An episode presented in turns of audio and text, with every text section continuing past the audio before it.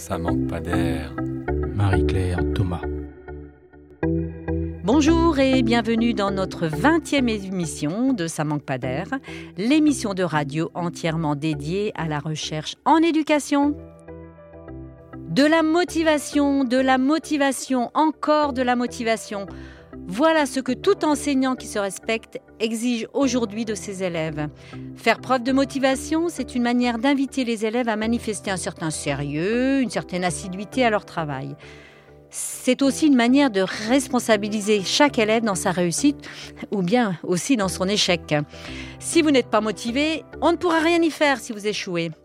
Enfin, c'est la promesse d'une certaine impartialité dans le processus d'apprentissage. Peu importe son sexe ou son origine sociale, il est communément admis que l'élève motivé est promis à la réussite. Cependant, ce présupposé comporte deux paradoxes. Le premier, c'est que si le véritable enjeu pour que les élèves apprennent efficacement s'opère dans leur motivation, le fait de la susciter ne devrait-elle pas faire partie intégrante du travail de l'enseignant? Dans ce discours, on nie quelque part l'influence que le milieu, que les pratiques d'enseignement peuvent avoir sur le degré de motivation des élèves. La motivation ne serait-ce finalement pas quelque chose qu'il faudrait insuffler à l'élève au même titre que sa leçon de grammaire?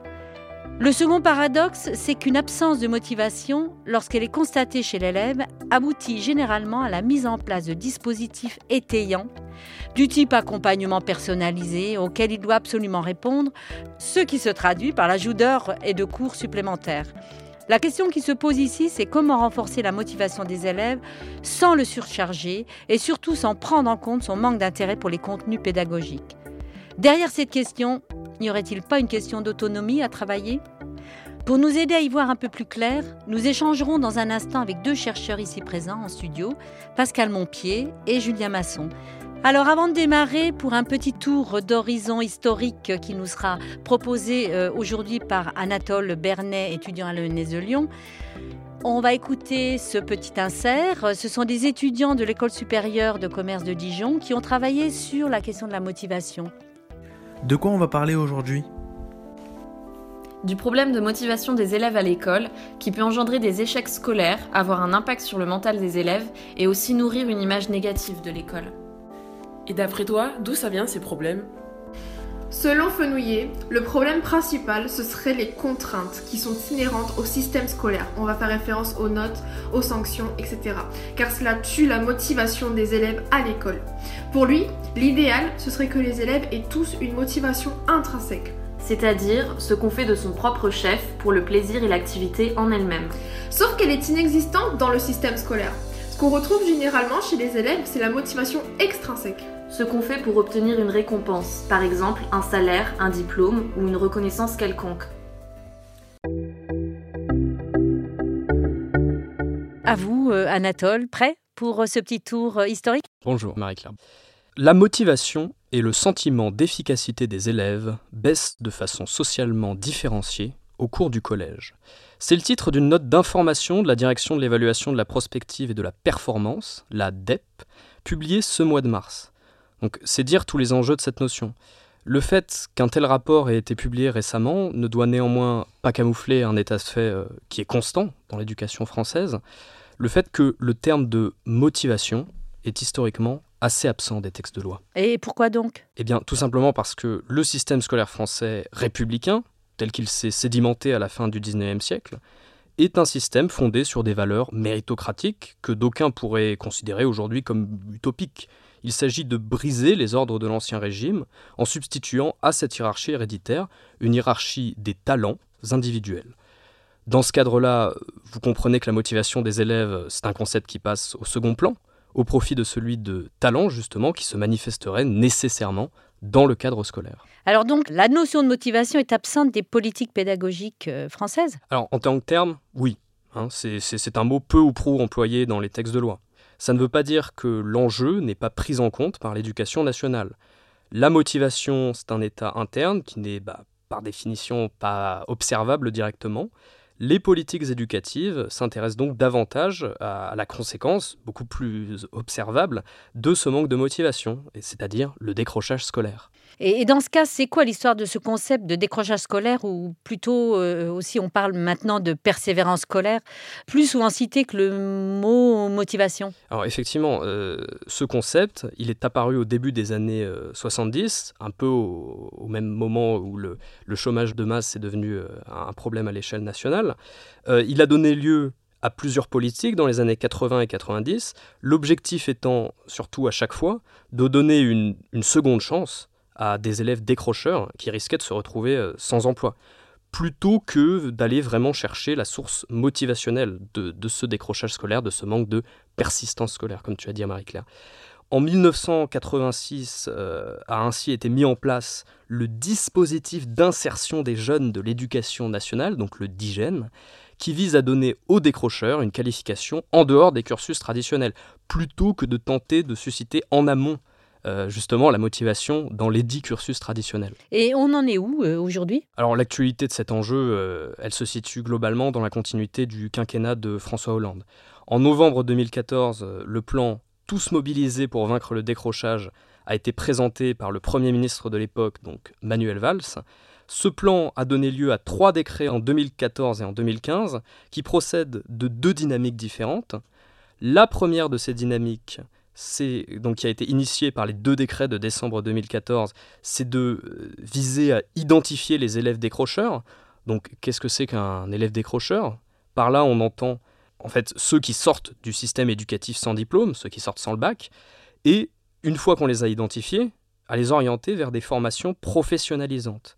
Donc à cette fin, il y a un site internet qui a été mis en place en 2015 qui s'appelle revienteformer.gouv.fr, donc ce qui nous donne un petit peu effectivement la, couleur de cette première dynamique.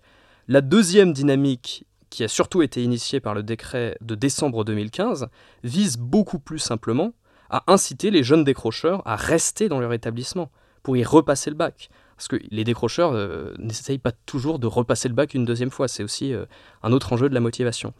Donc dans cette thématique du décrochage scolaire, qui est euh, bah, la chose la plus proche que l'on ait d'une politique éducative de la motivation, on voit que c'est aux élèves bah, déjà en manque de motivation, déjà en échec vis-à-vis -vis de ces enjeux, que l'on s'intéresse. Merci Anatole. Bien, voici un bon préambule à notre propre discussion ici en studio. Nous accueillons aujourd'hui deux chercheurs, donc euh, Julien Masson et Pascal Montpied. Donc Julien Masson, vous êtes maître de conférence à l'ESP de Lyon et docteur en sciences de l'éducation. Et vos travaux portent sur le lien entre bienveillance dans l'exercice de l'enseignement, motivation des élèves et réussite scolaire. Vous vous intéressez tout particulièrement à la motivation des élèves de l'école primaire. Vous avez également travaillé sur le secondaire, notamment sur le lien entre développement de la motivation et bien-être des élèves. C'est bien ça Oui, tout à fait. Et vous, Pascal Montpied, donc votre formation, elle, elle est un peu différente, puisque vous êtes docteur en neurobiologie et vous avez été neurobiologiste et biologiste moléculaire sur un poste au National Institute of Health of Washington pendant sept ans, avant d'effectuer en 2005 une reconversion vers le thème de l'apprentissage. Vous êtes depuis chargé de recherche au CNRS au sein du laboratoire Interaction Corpus Apprentissage Représentation, donc plus connu sur le nom de ICAR, et plus précisément au sein de l'équipe ADIS pour apprentissage, discours, interaction et savoir. Cette formation différente ne vous a pas empêché de travailler sur la question de la motivation, notamment sur l'attrait des élèves de troisième, de seconde et de première pour les sciences. Bonjour et bienvenue à tous les deux. Bonjour. Bonjour. Qu'est-ce qu'on met derrière le mot euh, motivation? Alors, euh, qui veut commencer euh? Oui, le terme de motivation, il est un petit peu, il est un petit peu complexe parce que sous ces airs d'être un mot de vocabulaire de tous les jours, tout le monde utilise la motivation, les enseignants, les parents, les élèves. C'est un peu le, Graal à l'école. Bah, comme tous ces mots de la langue courante, en fait, en tant que chercheur, quand on gratte un petit peu, qu'on s'y intéresse de plus près, on s'aperçoit que c'est un petit peu plus complexe que ça. Et notamment, la motivation, il y a plus d'une centaine de théories. Vous parlez de Fenouillat tout à l'heure. Fenouillat a mis à jour à peu près, je crois, 101 théories, c'est arrêté là. Et euh, ce qui ressort en fait de la motivation au niveau de la psycho, hein, euh, c'est quatre, quatre grandes choses, quatre grands éléments qui, qui seraient le déclenchement. Et c'est souvent ce qu'on appelle la, motivation. Hein, quand on déclenche un comportement, c'est ce qui se voit en fait. Mais avant ça, on avait avait déjà dans notre tête la direction.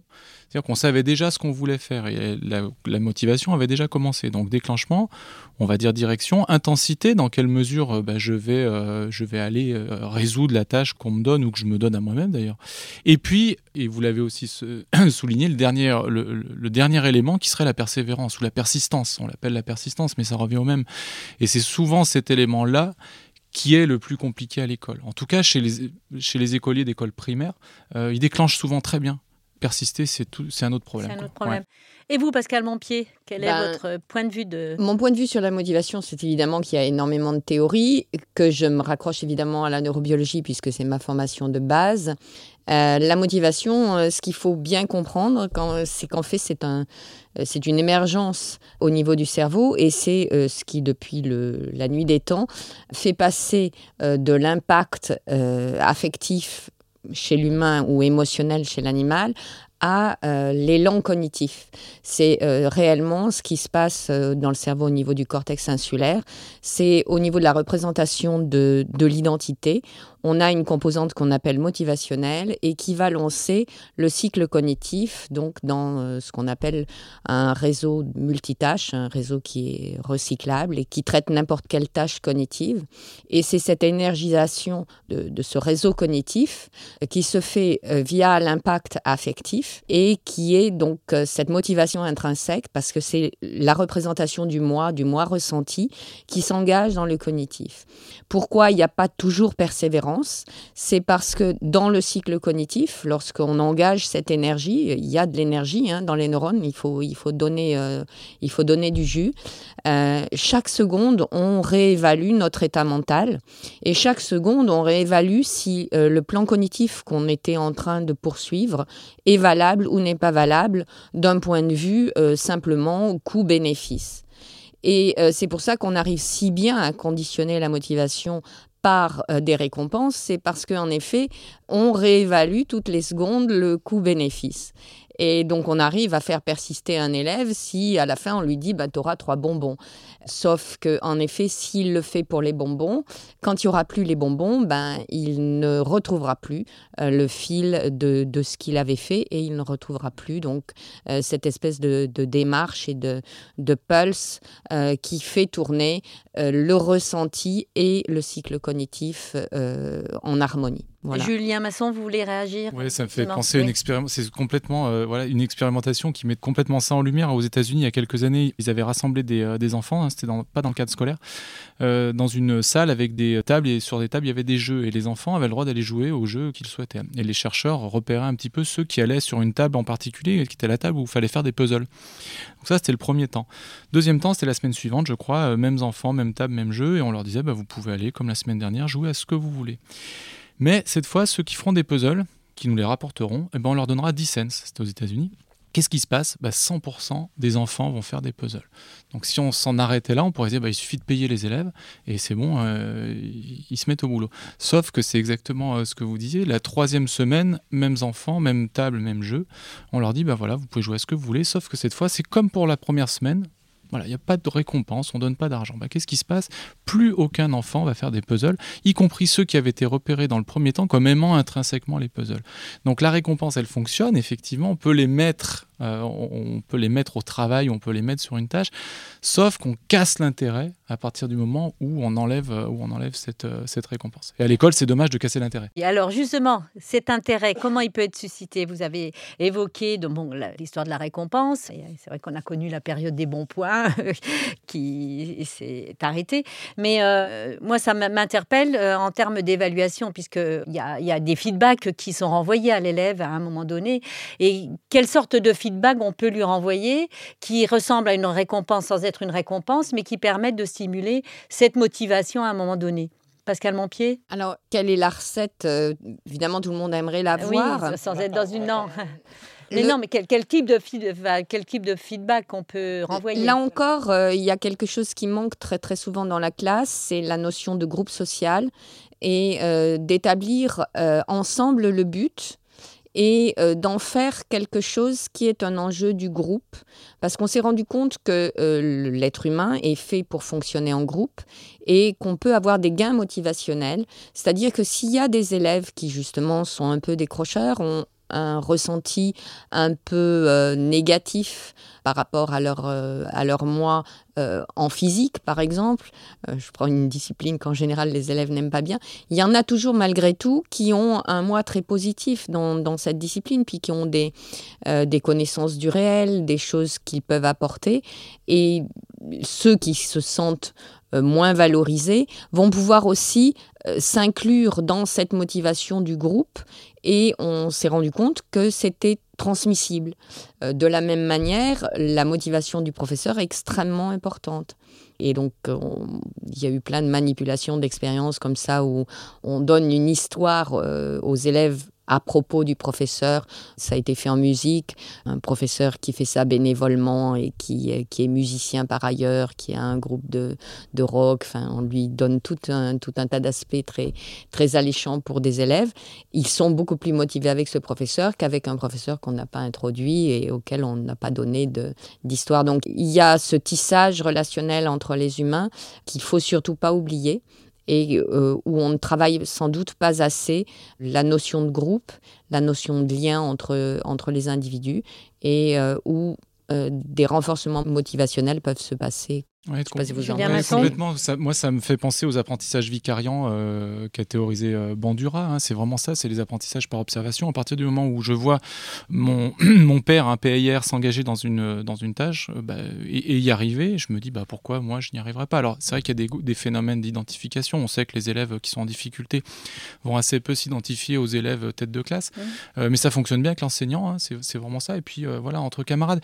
Ça renvoie aussi à ce que la, la note que vous évoquiez de l'ADEP sur le, la motivation des élèves de collège et notamment le, le, sentiment d'efficacité personnelle. C'est Bandura aussi hein, qui disait que euh, le sentiment d'efficacité personnelle, c'est une des 101 théories de la motivation. Et euh, ce sentiment d'efficacité personnelle, donc c'est de la motivation, il est généré en fait par quatre sources. Euh, l'expérience de la réussite. Plus je suis en réussite, bah, plus j'ai envie d'être en réussite et plus lorsque voilà une tâche se, présentera, plus je me sentirai confiant. Hein. C'est vraiment la croyance qu'on a dans ses capacités à, résoudre quelque chose. La deuxième source sont justement les apprentissages vicariants. Si je vois qu'il y en a d'autres qui s'engagent, bah, moi je vais m'engager dedans. Mhm. Ça marche à l'inverse, hein. c'est-à-dire que si je vois certains se planter, je ne vais pas y aller. La troisième source, ce sont les encouragements. J'allais dire, j'allais faire appel. Ouais, ça c'est énorme. Hein, et, on sait bien que les enseignants, ben, on ne pense pas forcément toujours encourager. Rappelez-vous, je ne sais pas si vous avez euh, fait l'expérience de conseil de classe au collège ou au lycée, où on fait des tours de table et des tours de table pour savoir si on donne l'encouragement ou si on donne pas les encouragements. Et puis la dernière source, et moi c'est quelque chose euh, qui m'intéresse pas mal, c'est le, les états physiologiques, c'est-à-dire les, états de bien-être.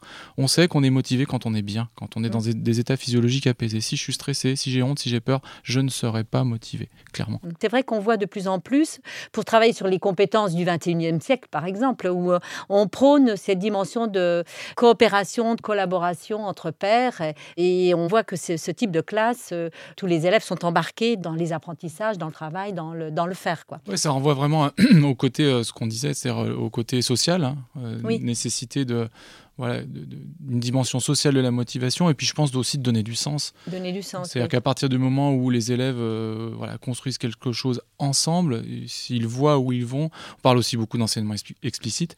C'est-à-dire si on, nous demande de faire ça, c'est parce que derrière il y a une raison. Alors c'est pas forcément une raison euh, très recherchée, très poussée, mais voilà, la quête du sens et oui et la, et, la, dimension, euh, la dimension sociale, ouais, bien sûr. Et en, en, plus dans ce genre de dispositif, justement l'élève tête de classe disparaît un peu. Mm. On ne cherche pas justement à, maintenir ce genre de hiérarchisation entre, entre les élèves. Et c'est quelque chose donc qui permet un petit peu justement de, de valoriser ceux qui n'ont pas forcément la connaissance vers laquelle on va. On est à un stade où on est avant la finalisation de la démarche d'investigation, on est en train de l'installer. Donc euh, là, tout le monde participe et ça contribue aussi dans, la recherche du sens, c'est qu'on apprend pour pouvoir communiquer ce qu'on apprend. Enfin, c'est là encore, c'est de la nuit des temps, ça. Il n'y a aucun intérêt à avoir du savoir si on ne peut pas le communiquer à la génération suivante.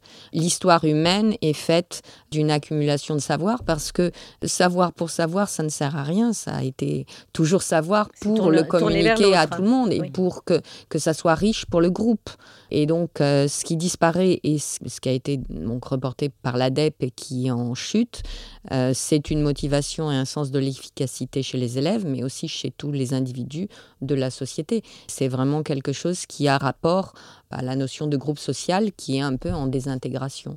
Et donc c'est à l'école, je pense, de renforcer ces liens sociaux et c'est quelque chose qui n'est pas suffisamment peut-être travailler c'est vraiment sur la relation euh, sur la relation et sur le sens du groupe la définition du groupe social en psychologie sociale c'est avoir un but commun et euh, un groupe social se définit par un but euh, partagé. Julien Masson, vous pouvez peut-être euh, compléter Oui, oui, tout à fait. Et puis, on voit bien que nombreuses recherches nous disent que la motivation des élèves est intimement liée à la motivation des enseignants. En fait. Tout à l'heure, il a été pointé la, la, question de l'évaluation comme cause de la démotivation ou du décrochage scolaire. Qu'est-ce que vous pouvez nous, nous, nous, dire par rapport à cela Parce que, bon, on est obligé quand même de donner une valeur à ce qui a été, aux apprentissages qui ont été été euh, développé. Qu'est-ce que vous pouvez nous en dire euh, chacun de votre côté, de votre point de vue justement. La motivation, elle peut être complètement euh, positive, c'est-à-dire que là encore, on sait, la recherche nous, le montre, c'est des résultats qui ont vraiment été répliqués, c'est que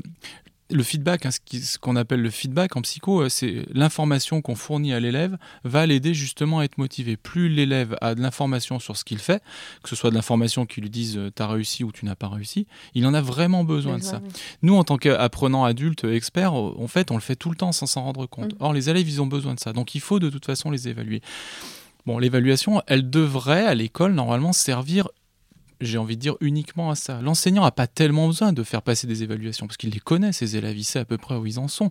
Bon, les parents, il faut quand même leur rendre des comptes pour savoir euh, où en sont leurs élèves. Mais euh, par contre, ce qui va complètement tuer, c'est quand on va orienter ses élèves vers la compétition, vers la performance. C'est-à-dire dès qu'on classe, euh, dès qu'on hiérarchise, et là, on retrouve la dimension sociale. C'est-à-dire dès qu'il y a comparaison entre pairs, de bah, moi j'y suis mieux arrivé que toi, c'est là que la motivation va se retrouver impactée. Donc on est sur une sorte de paradoxe, on en a besoin pour être motivée.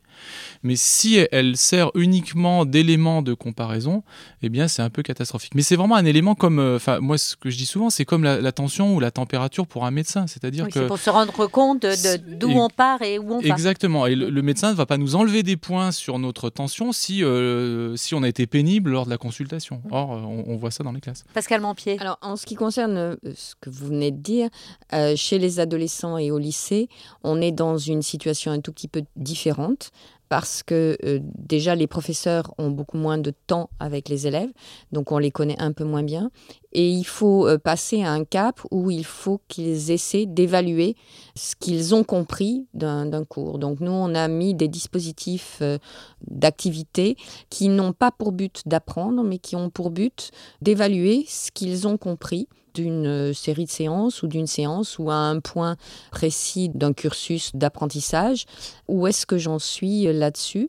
Donc, il travaille d'abord euh, tout seul sur une page vide. On en avait déjà Je fait vous renvoie à l'émission voilà. sur le projet Amar. Et, et donc, on, on, les apprend à, à s'auto-évaluer et à faire ce qu'on appelle donc ben, ce que l'adulte fait en effet continuellement, c'est le monitoring de, de, de ce qu'on est en train de construire. Et euh, à un certain âge, il faut passer à ce cap-là, c'est-à-dire euh, une étape un peu méta euh, métacognitive, donc de, de, de, ce qui est en train de se passer, de manière à ce qu'il ne soit plus euh, évidemment comme un, comme un enfant qui au départ a besoin en effet du feedback de l'adulte. Et, et il s'en remet à l'adulte alors que l'adolescent ne veut plus s'en remettre à l'adulte.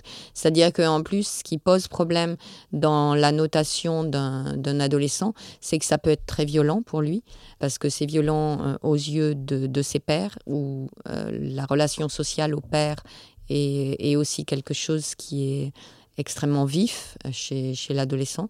Donc euh, des dispositifs comme ça sont importants parce que ça euh, les fait travailler en petits groupes sur des concepts qui sont en construction. Il n'y a aucune note, aucune évaluation euh, à la suite et c'est pas dans le faire c'est euh, faire à propos de ce qu'on a pu euh, construire jusque-là. Donc, ils ont les documents, ils peuvent retravailler. Euh, d'abord le faire tête vide et puis après essayer de reconstruire avec les autres tout seul. Et voilà. Donc, c'est une possibilité et c'est quelque chose qui, de toute façon, à un moment donné, il faut aussi apprendre à l'individu à s'évaluer. Alors justement, bon, l'évaluation elle, est importante à condition qu'elle soit bien faite de manière positive, constructive, pour permettre à l'élève de se rendre compte des progrès qu'il a accomplis. Qu'est-ce qu'on pourrait dire justement, qu'est-ce qu'il manquerait dans le cadre de la formation des enseignants pour aborder cette dimension-là euh, de manière euh, profonde, incarnée, quoi, pour que ça, devienne un automatisme, que ça sorte de la logique euh, personnelle de l'enseignant qui est plutôt bienveillant de nature c'est super compliqué parce que nous, enfin à l'ESP, du coup, on, a les euh, en master, on a les futurs euh, profs, voilà, pour profs des écoles, profs de collège, profs de lycée. Et en fait, ce sont des étudiants qui toute leur vie ont vécu l'évaluation de manière euh, hyper certificative. Et, on le fait même à l'ESP, c'est-à-dire que nous, les premiers à l'ESP, il faut qu'on leur mette des notes pour qu'ils valident des UE et, et des crédits. Donc il y, a, un vrai, euh, il y a un vrai paradoxe là-dedans. Alors ce qu'on essaye quand même de, voilà, de leur expliquer, ben, c'est ça, c'est-à-dire que à quoi sert l'évaluation? Pourquoi on évalue Pourquoi et pour qui Et quand on se pose ces questions, bah déjà, oui, ça, nous met un peu en, recul et on est vraiment sur des compétences, euh, comme vous dites, euh, méta, c'est-à-dire essayer d'emmener l'élève vers une, évaluation experte, c'est-à-dire une qui soit capable lui-même de s'évaluer. C'est une fameuse auto-évaluation. Mais c'est pas simple et ça se fait, euh, ça se fait petit à petit. Après, qu'il y, ait des notes, des couleurs, des smileys, des lettres, finalement, peu importe, c'est vraiment ce que ça nous dit. C'est l'évaluation et et après. C'est le, vraiment le et après sur lesquels on essaye euh, bah, de les guider, de leur dire bah voilà, vous avez posé une évaluation, quelle qu'elle soit, et après, qu'est-ce que vous en faites? Si c'est juste pour avoir un 12 sur 20 et dire bah voilà, tu as eu 12 sur 20, chapitre suivant, bah non, là, il est là le problème. Donc c'est vraiment le et après. C'est très compliqué. Hein. On a, là encore, en évaluation, on n'a pas résolu le, le, problème. Quand on a 25-30 élèves par classe et qu'il faut euh, différencier chaque évaluation, c'est hyper compliqué. Mais L'idée derrière ça, c'est vraiment, je pose un, ça me permet d'affiner moi mon enseignement. Pascal Montpied L'autre problème euh, qui est lié donc à tout ce qu'on vient de dire sur l'évaluation, c'est la quantité de choses à, évaluer. Hmm. C'est que hmm. la même chose, euh, le temps qu'on passe à les apprendre à évaluer, on ne le passe pas évidemment à faire le programme. Et vous savez que quand on est au lycée, ben, oh, il y a le bac à l'issue. Et euh, en terminale, par exemple, je sais que les professeurs avec qui je travaille euh, disent euh, forcément qu'on diminue le temps là-dessus parce qu'il y a un certain nombre de choses à bacheter. Il y a un conflit dans le sens où on ne peut pas faire des démarches d'investigation et des projets qui soient interdisciplinaires et qui puissent conduire à à quelque chose d'un petit peu cohérent, de, peu une, espèce de, de, liberté de recherche de l'élève et avoir des programmes trop rigides et avoir des évaluations sur tel et tel concept. C'est un petit peu ces conflits-là qui, euh, ben on est à un passage de l'histoire où il va falloir gérer ça, je pense, mais c'est pas encore là, quoi. Effectivement, c'est tout un système qu'il faut revoir euh, de la plus petite classe jusqu'en haut de l'échelle euh, en centrale euh, au niveau du ministère. Eh bien, peut-être un petit mot pour la fin, euh, parce que je vois l'heure qui tourne. Est-ce que vous avez envie de conclure sur une note plus positive que le changement du système impossible? Sur la motivation, c'est vraiment, enfin voilà, les maîtres mots, c'est pour moi hein, vraiment ce que j'essaie d'expliquer aux étudiants, c'est vraiment le, voilà, le bien-être de l'élève, parce qu'on sait qu'un élève qui va bien est un élève qui apprend bien, parce qu'il est motivé notamment, mais pas seulement. On est vraiment après sur des questions de santé, au-delà des apprentissages, on est vraiment sur des questions de santé. Et on sait qu'un élève qui est en bonne santé, qui ressent du bien-être, est un élève qui va bien apprendre, et un élève qui apprend bien sera un adulte qui sera en bonne santé. Donc voilà, c'est vraiment là la clé. Et finalement, le programme, euh, les évaluations, bon, j'ai presque envie de dire que c'est presque secondaire. Secondaire. Pascal Montpied, le petit mot de la fin Entièrement de cet avis. Ça a été montré par euh, résonance magnétique nucléaire. C'est vraiment quelque chose qui, je pense, va faire euh, un état de base quand même sur, sur ce qui se passe à l'école. Et je rappellerai encore que ben, l'être humain est fait pour vivre en groupe social et que si on forçait là-dessus, je pense qu'on recomprendrait aussi le, sens du, lien à l'autre, le sens de l'apprentissage par l'autre, le sens de la coopération pour aller vers un but d'apprentissage et le bien-être irait avec aussi. Et le bien-être peut-être même euh, à plus long terme euh, dans, une société un tout petit peu plus euh, liée et, et épanouie. Ça manque pas d'air, c'est terminé euh, pour aujourd'hui. Merci à Pascal Montpied, merci à Julien Masson euh, pour euh, tous vos travaux qui sont très très enrichissants. Et merci à Anatole Bernet, élève de l'ENS de Lyon, qui nous a permis de préparer cette émission avec brio. Et merci à Sébastien Boudin, donc toujours à la régie et à la réalisation de cette émission. Prochain rendez-vous donc de Ça manque ce sera au mois de septembre, puisqu'il y a les vacances entre-temps. Et nous nous retrouverons sur le thème de la philosophie à l'école. À très bientôt.